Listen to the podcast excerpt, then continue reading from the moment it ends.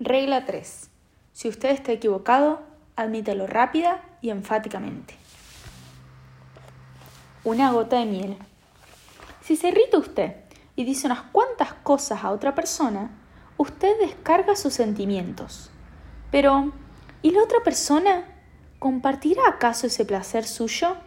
¿Le será fácil convenir con usted al oír sus arranques deliciosos y su actitud hostil? Si vienes hacia mí con los puños cerrados, dijo Woodrow Wilson, Woodrow Wilson, creo que poder, creo poder prometerte que los míos se aprestarán más rápido que los tuyos. Pero si vienes a mí y me dices, sentémonos y conversemos, y si estamos en desacuerdo, comprendamos por qué estamos en desacuerdo y precisamente en qué lo estamos. Llegaremos a advertir que al fin y al cabo no nos hallamos tan lejos uno del otro que los puntos en que diferimos son pocos, los puntos en que convenimos son muchos, y que si tenemos la paciencia y la franqueza y el deseo necesario para ponernos de acuerdo, a ello llegaremos. Nadie aprecia más que John D. Rockefeller hijo la verdad que esta afirmación de Woodrow Wilson. Allá por 1915, Rockefeller era el hombre más despreciado en Colorado. Durante dos años terribles había sacudido a ese estado una de las más cruentes huelgas en la historia de la industria norteamericana. Los mineros, furiosos, belicosos, exigían paga más elevada a la Colorado Fuel and Iron Company, y Rockefeller dominaba en esa compañía. Había habido destrucción de propiedades y se había llamado a las fuerzas del ejército. Había corrido sangre, había caído huelguistas alcanzados por las balas. En un momento como ese, ardiente de odio el aire, Rockefeller quería conquistar a su manera de cómo pensar a todos los huelguistas y lo consiguió. ¿Cómo? Veamos cómo. Me perdí. Ah, acá. Después de varias semanas dedicadas a conquistar amigos entre ellos, Rockefeller dirigió la palabra a los representantes de los huelguistas. Ese discurso, completo, es una obra maestra produjo resultados asombrosos. Calmó las tempestuosas olas de odio que amenazaban envolverlo. Le valió una hueste de, admiradores. Presentó los hechos en forma tan amistosa que los huelguistas volvieron a trabajar sin decir una sola palabra, más acerca de los aumentos de salario por los cuales habían luchado tan violentamente. Estudiemos la iniciación de este noble discurso. Veamos que resplandece literalmente de amistad. Recordemos que Rockefeller hablaba a unos hombres que pocos días antes querían colgarlo de la rama más alta de un árbol, pero su discurso no pudo ser más gentil, más amistoso, si lo hubiera dirigido a un grupo de misioneros. Lleno está el discurso de frases como Estoy orgulloso de encontrarme aquí, después de visitarnos en nuestros después de visitarlos en vuestros hogares. No nos encontramos aquí como extraños, sino como amigos espíritu de mutua amistad, nuestros intereses comunes. Solo por vuestra cortesía me encuentro aquí.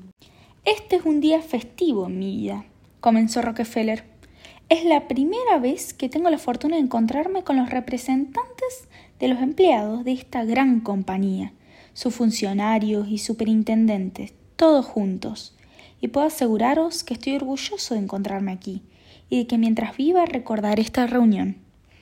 Si este mitin se hubiese efectuado hace dos semanas, hubiera estado yo aquí como un extraño para casi todos vosotros, pues solo habría podido reconocer unas pocas caras.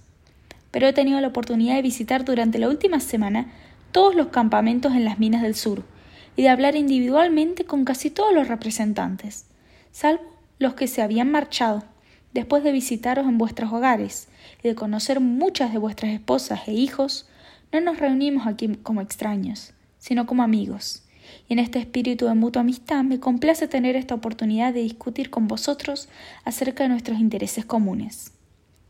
Como se trata de una reunión de funcionarios de la compañía y representantes de empleados, solo por vuestra cortesía me encuentro aquí, y porque no tengo la fortuna de ser un funcionario ni un empleado, y sin embargo entiendo estar íntimamente asociado con vosotros, porque, en cierto sentido, yo represento a la vez a los accionistas y a los directores.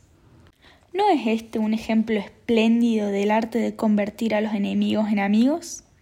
Imaginemos que Rockefeller hubiese tomado otro camino. Imaginemos que hubiese discutido con los mineros y les hubiese dicho cosas desagradables. Imaginemos que, por sus tonos e insinuaciones, les hubiese imputado que se equivocaban.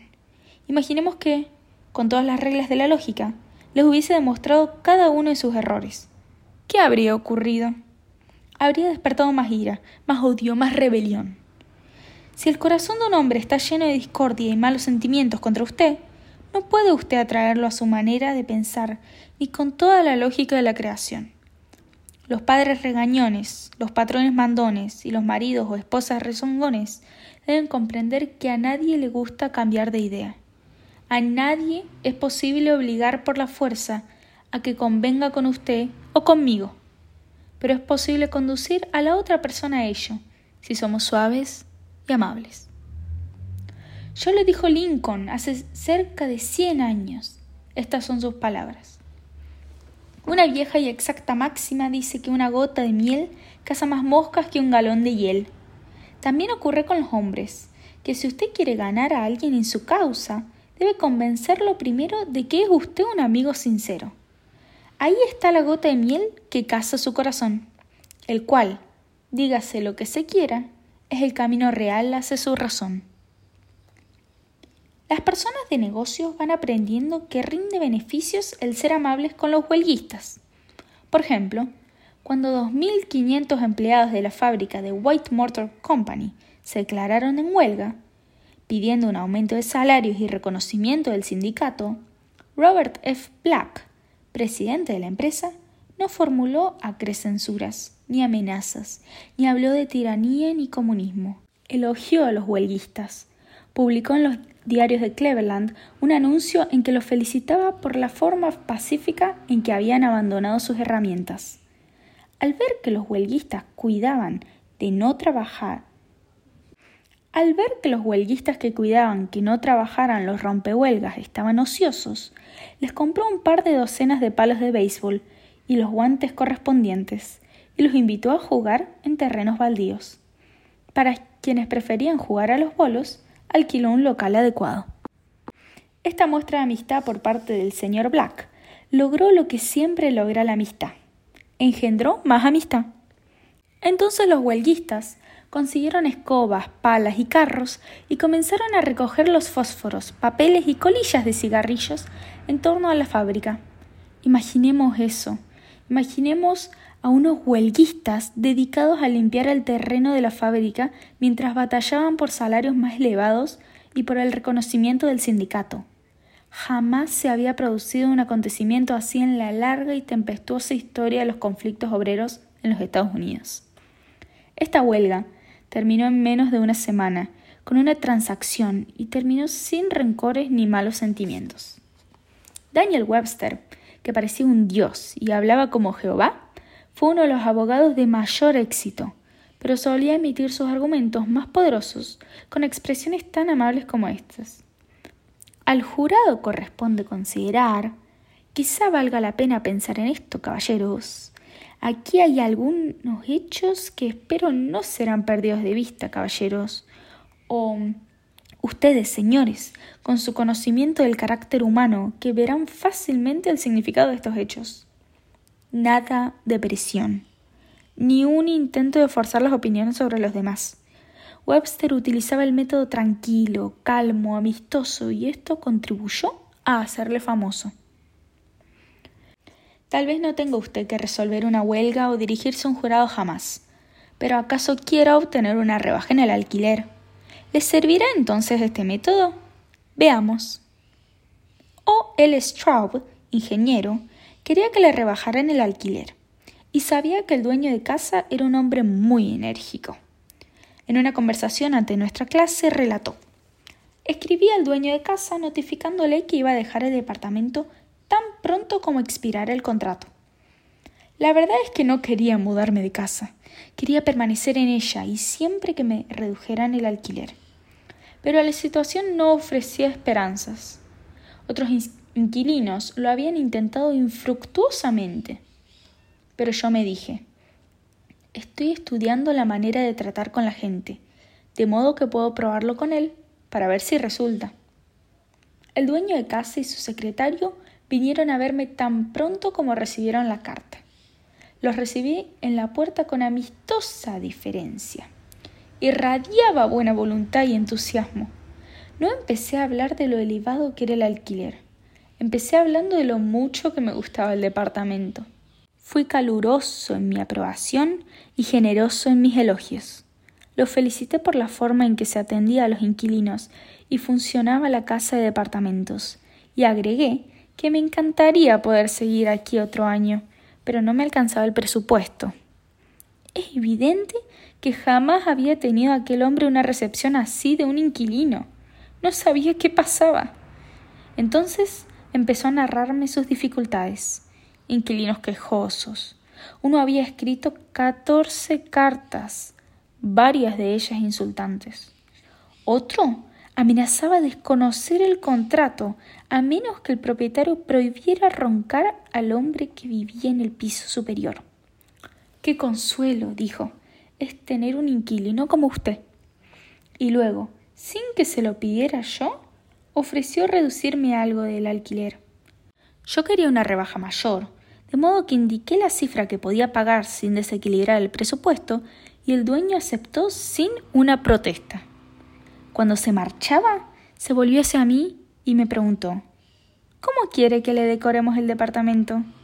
Si yo hubiese tratado de obtener una rebaja de alquiler por el método de los otros inquilinos, estoy seguro de que habría tropezado con el mismo fracaso de ellos. El triunfo se debió al método amistoso, de simpatía, de apreciación. Dean Woodcock, de Pittsburgh, Pensilvania, es superintendente de un departamento de la compañía eléctrica local. Se llamó a personal a su cargo para reparar unos equipos en lo alto de un poste.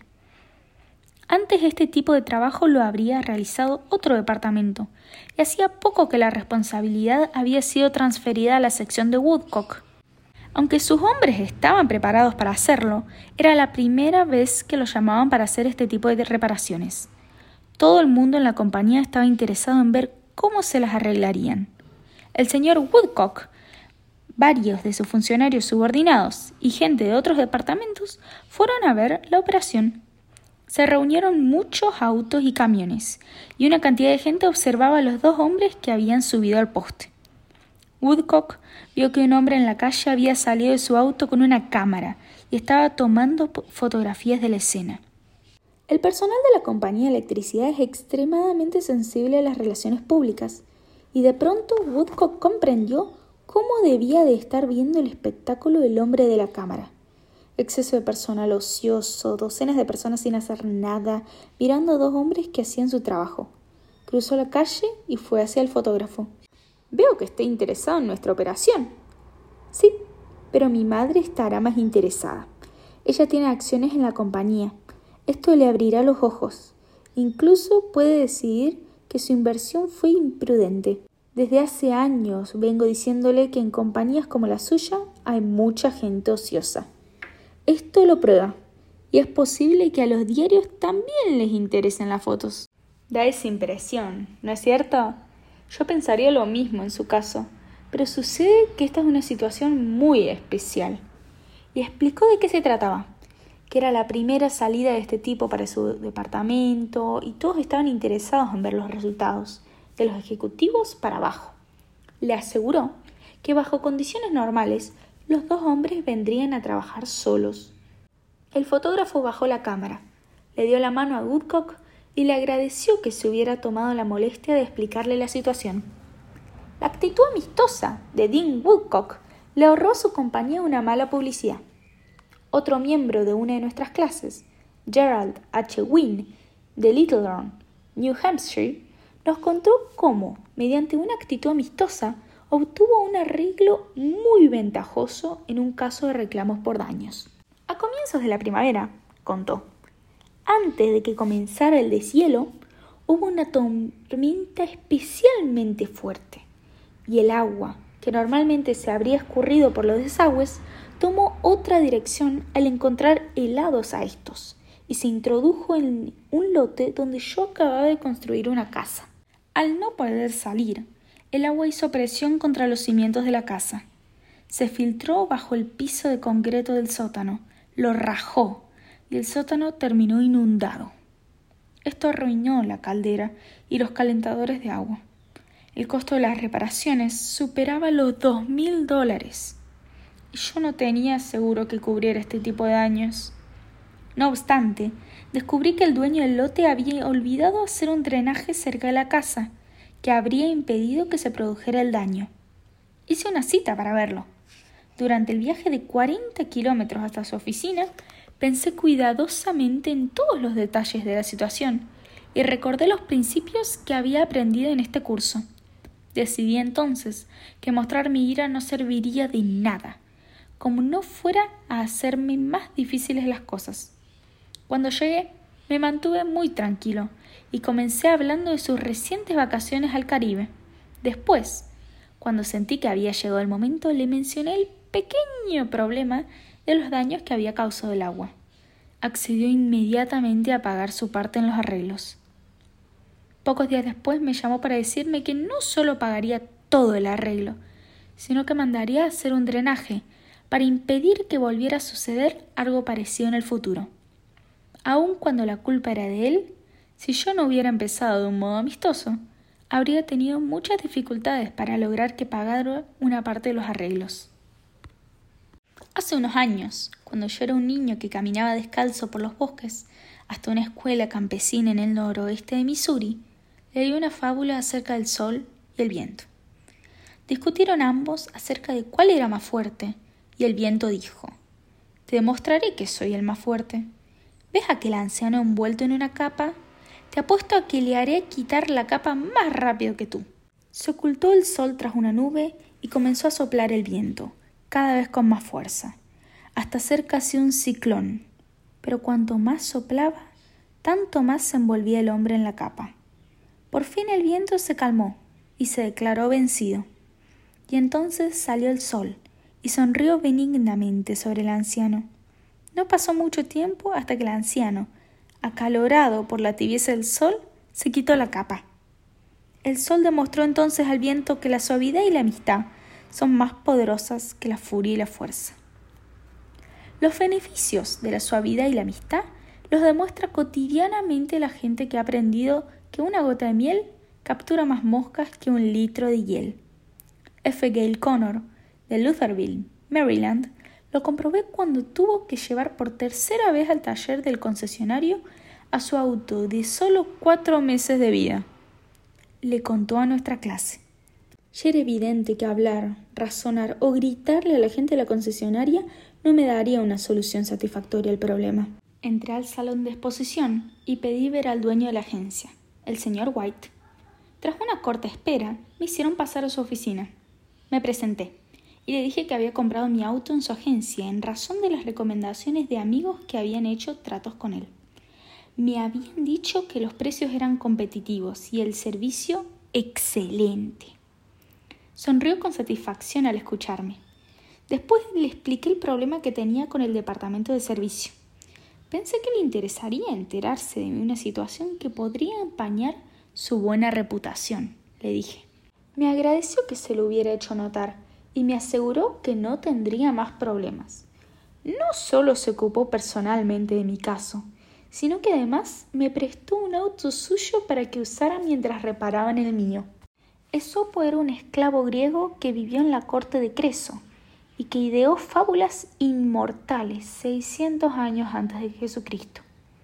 Pero las verdades que enseñó acerca de la naturaleza humana son tan exactas en Boston o en Brinkman o ahora como lo fueran 25 siglos atrás en Atenas. El sol puede hacernos quitar la capa más rápidamente que el viento. La bondad y la amabilidad y la apreciación para con el prójimo puede hacerle cambiar de idea más velozmente que todos los regaños y amenazas del mundo.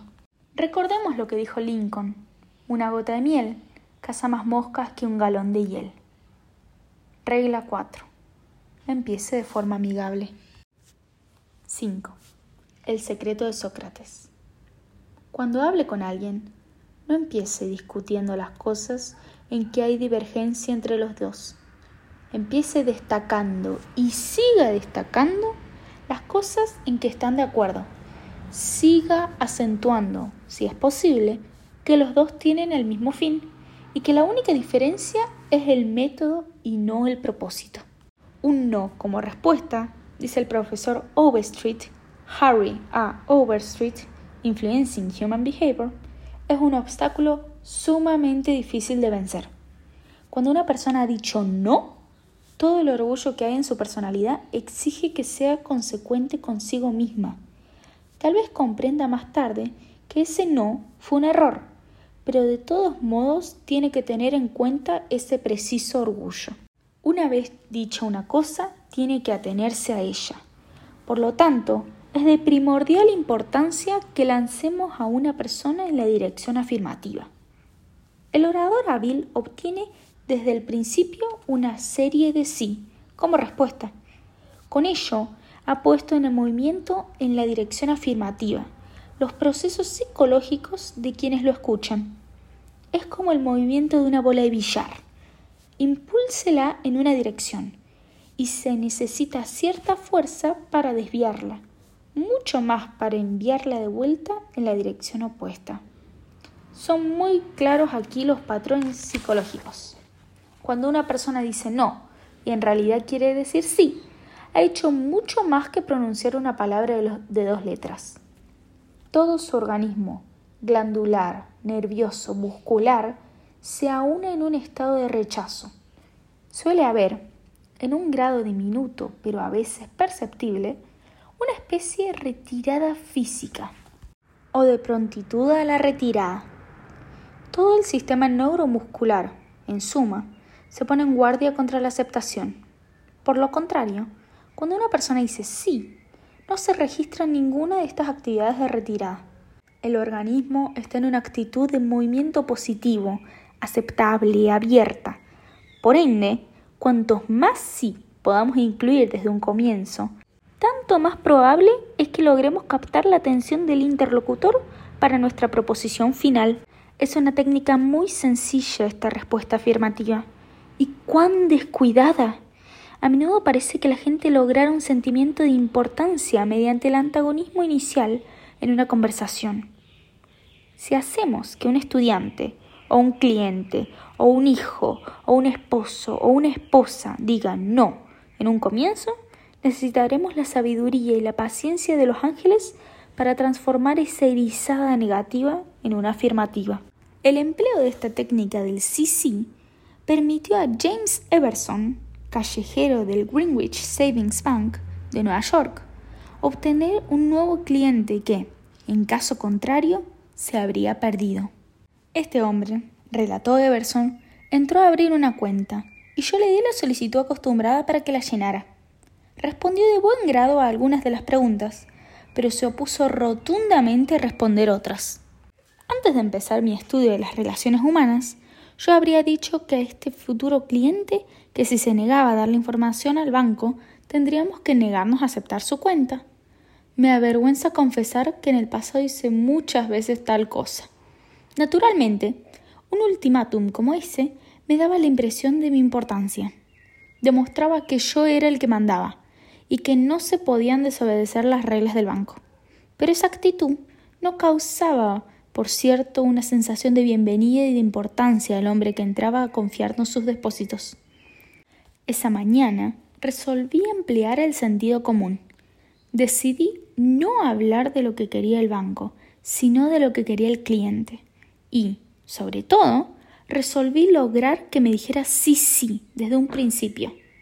Combine con él, pues. Le dije que la información que se negaba a dar no era absolutamente necesaria. Pero, agregué, supóngase que al morir tiene usted dinero en este banco.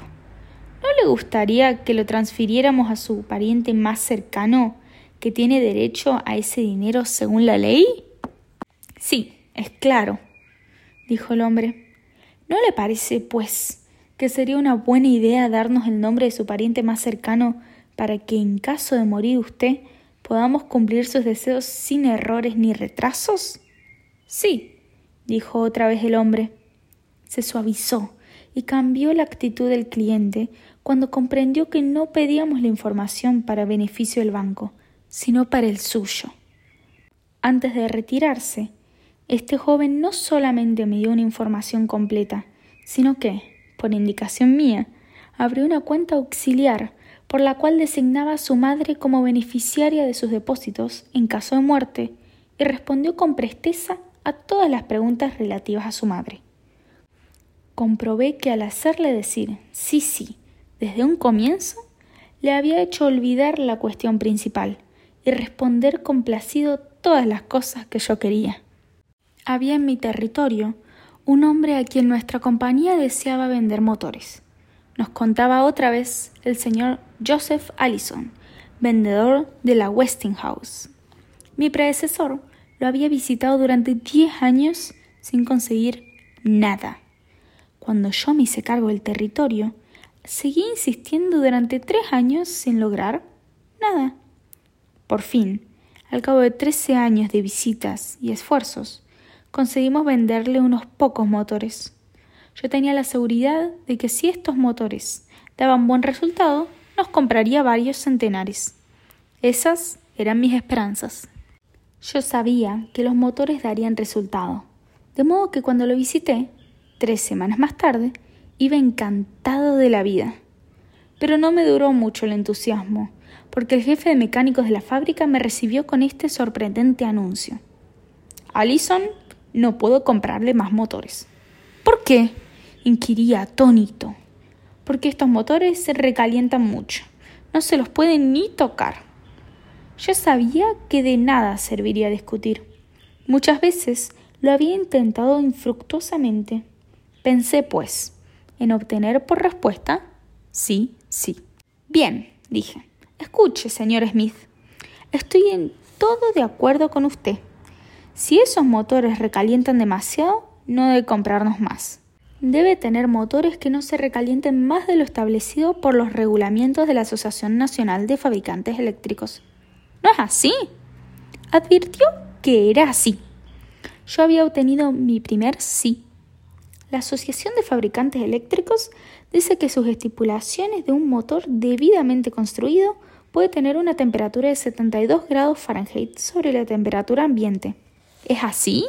Sí, convino. Es así. Pero sus motores recalientan mucho más. No discutí con él. Solo le pregunté, ¿Qué temperatura hay en la sala de los motores? Ah, dijo, unos 75 grados Fahrenheit.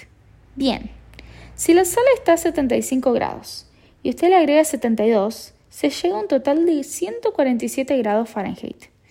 ¿No se quemaría la mano si lo pusiera usted bajo un chorro de agua caliente a una temperatura de 147 grados Fahrenheit? Otra vez se vio obligado a responder afirmativamente. ¿No sería una buena idea, pues, no poner la mano en esos motores? Sí, me respondió. Creo que usted tiene razón. Continuamos un rato la conversación y por fin mi interlocutor llamó a su secretario y concluyó conmigo un nuevo negocio para el mes siguiente. Necesité años de tiempo y mucho dinero en negocios perdidos antes de aprender que discutir no da beneficios, que es mucho más provechoso e interesante mirar las cosas desde el punto de vista del interlocutor y hacerle decir sí, sí desde un principio. Eddie Snow, patrocinador de nuestros cursos en Oakland, California, cuenta cómo se volvió un buen cliente de un negocio solo porque el propietario logró hacerle decir sí, sí. Eddie se había interesado en la casa con arco y flecha y había gastado bastante dinero en la compra de equipo en un negocio de artículos deportivos. En una ocasión que fue su hermano a visitarlo, quiso llevarlo a casa con él, trató de alquilar un arco en este mismo negocio. El empleado que atendió su llamado telefónico le respondió, sin más, que no alquilaban arcos, de modo que Eddie llamó a otro negocio. He aquí su relato de lo que pasó. Me respondió un caballero muy agradable. Su respuesta a mi pedido de alquiler fue totalmente diferente a la que había recibido en el otro negocio.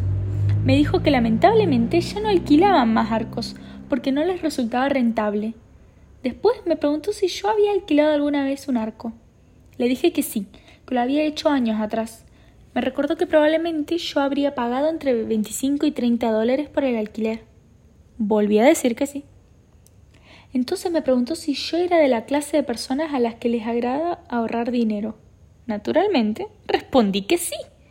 Me explicó que tenían equipos de arcos con todos los extra, en venta por 34,95 dólares. Yo podía comprarme un equipo por solo 4,95 más de lo que me costaría alquilarlo. Me explicó que este era el motivo por el que habían dejado de alquilar. ¿No me parecía razonable? Mi respuesta, que volvió a ser afirmativa, llevó a mi adquisición de un equipo, y cuando fui al local a retirarlo le compré varios elementos más, y desde entonces he seguido siendo cliente suyo. Sócrates, el támano de Atenas, fue uno de los más grandes filósofos que haya habido. Hizo algo que solo un puñado de hombres han podido lograr en toda la historia. Cambió radicalmente todo el curso del pensamiento humano, y ahora 24 siglos después de su muerte, se lo honra como uno de los hombres más hábiles para persuadir a los demás. ¿Sus métodos? ¿Decía a los demás que se equivocaban? Oh, no. Era demasiado sagaz para ello. Toda su técnica, llamada ahora método socrático, se basaba en obtener una respuesta de sí sí. Hacía preguntas con las cuales tenía que convenir su interlocutor. Seguía ganando una afirmación tras otra hasta que tenía una cantidad de síes a su favor.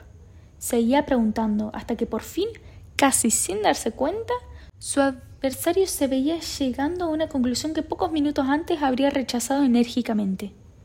La próxima vez que deseemos decir a alguien que se equivoca, recordemos al viejo Sócrates y hagamos una pregunta amable, una pregunta que produzca la respuesta sí, sí. Los chinos tienen un proverbio lleno de la vieja sabiduría oriental. Quien pisa con suavidad va lejos.